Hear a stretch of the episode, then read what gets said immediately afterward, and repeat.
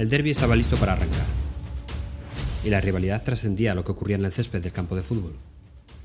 Y eso se notaba también en las gradas. El ambiente muy enrarecido. Y es que no solo era un partido de fútbol lo que había en juego. El país, la antigua Yugoslavia, estaba pasando por los momentos más convulsos de su historia reciente. Por un lado, el Dinamo de Zagreb, cuyos seguidores eran partidarios de la independencia de Croacia. Por otro lado, los seguidores de la Estrella Roja de Belgrado, que tiempo después pasaron a formar parte de los paramilitares seguidores de Serbia. De hecho, la hinchada de la Estrella estaba dirigida por quien posteriormente sería un líder militar serbio acusado de números crímenes de guerra. Lo difícil es que las chispas no saltaran en ese estadio. Y así ocurrió. Los incidentes empezaron y la policía empezó a reprimir con especial violencia hacia los seguidores del Dinamo de Zagreb. Hoy en día sabemos que el máximo representante de Serbia, Slobodan Milosevic, había dado órdenes de reprimir cualquier incidente y en especial hacia este tipo de seguidores. Nadie en el campo era ajeno a lo que se estaba viviendo, ni siquiera los propios jugadores. Y en ese momento pudo observarse una de las imágenes o vídeos icónicos del fútbol moderno. No fue una incursión por la banda, no fue un regate imposible. La violencia había llegado hasta el mismísimo terreno de juego. Un policía arremetía contra un seguidor croata, que desde el suelo no veía la forma de defenderse. La porra del policía incidía de forma reiterada sobre la espalda del aficionado, y fue en ese momento cuando una patada voladora procedente de un jugador croata impactó sobre el policía, derribándolo y liberando así al hincha de la paliza inminente.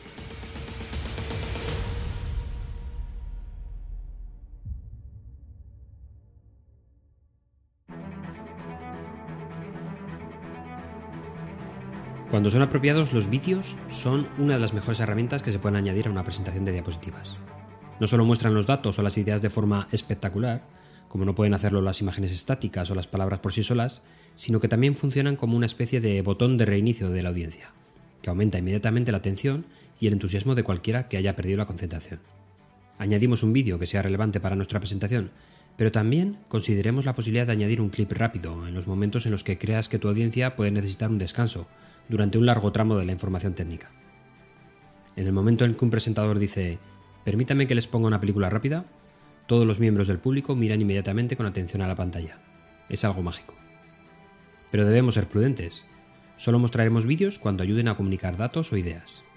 Por ejemplo, un ensayo de un experimento para que el público entienda al instante sus métodos y procedimientos, la rotación de un objeto tridimensional para que tu audiencia tenga una mejor perspectiva, un efecto muy interesante es el vídeo que representa los cambios que se producen a lo largo del tiempo en un parámetro a destacar. Muchas veces es difícil graficar las variantes en el tiempo de varios parámetros a la vez, y un vídeo lo puede hacer a la perfección.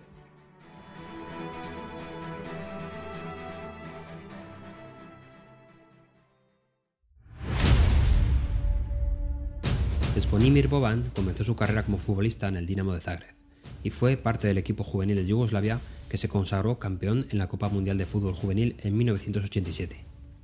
Fue escogido el segundo mejor jugador del certamen, junto a sus dos compatriotas croatas, Robert Prosinecki, escogido el mejor jugador del Mundial, y además el segundo goleador del torneo, la futura estrella mundial de Borsuker. Tras la independencia de Croacia, Boban pasó a jugar para esa selección a finales de 1990. Pero Boban fue protagonista en los tristes incidentes del derby de Dinamo Zagreb versus el Estrella Roja. Muchos de los policías eran serbios, enviados especialmente dispuestos a reprimir a los hinchas croatas, y Boban, al ver cómo un agente golpeaba indiscriminadamente a un seguidor, atacó con toda su furia al guardia, con una patada voladora.